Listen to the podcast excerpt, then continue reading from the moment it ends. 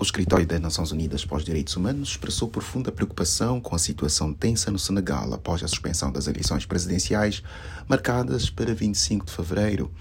Três semanas antes do pleito, o presidente Macky Sall anunciou o cancelamento indefinido do pleito, justificando que tomava medida enquanto se aguarda o desfecho de uma investigação por suposta corrupção no Tribunal Constitucional. Em nota publicada esta terça-feira em Genebra, o escritório da ONU aponta relatos do uso desnecessário e desproporcional da força contra manifestantes e restrições ao espaço cívico.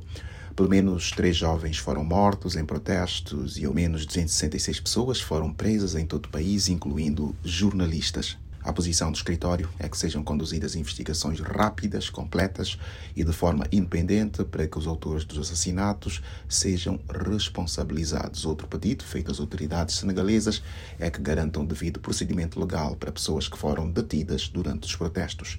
Da ONU News em Nova York, Eleutério Gavan.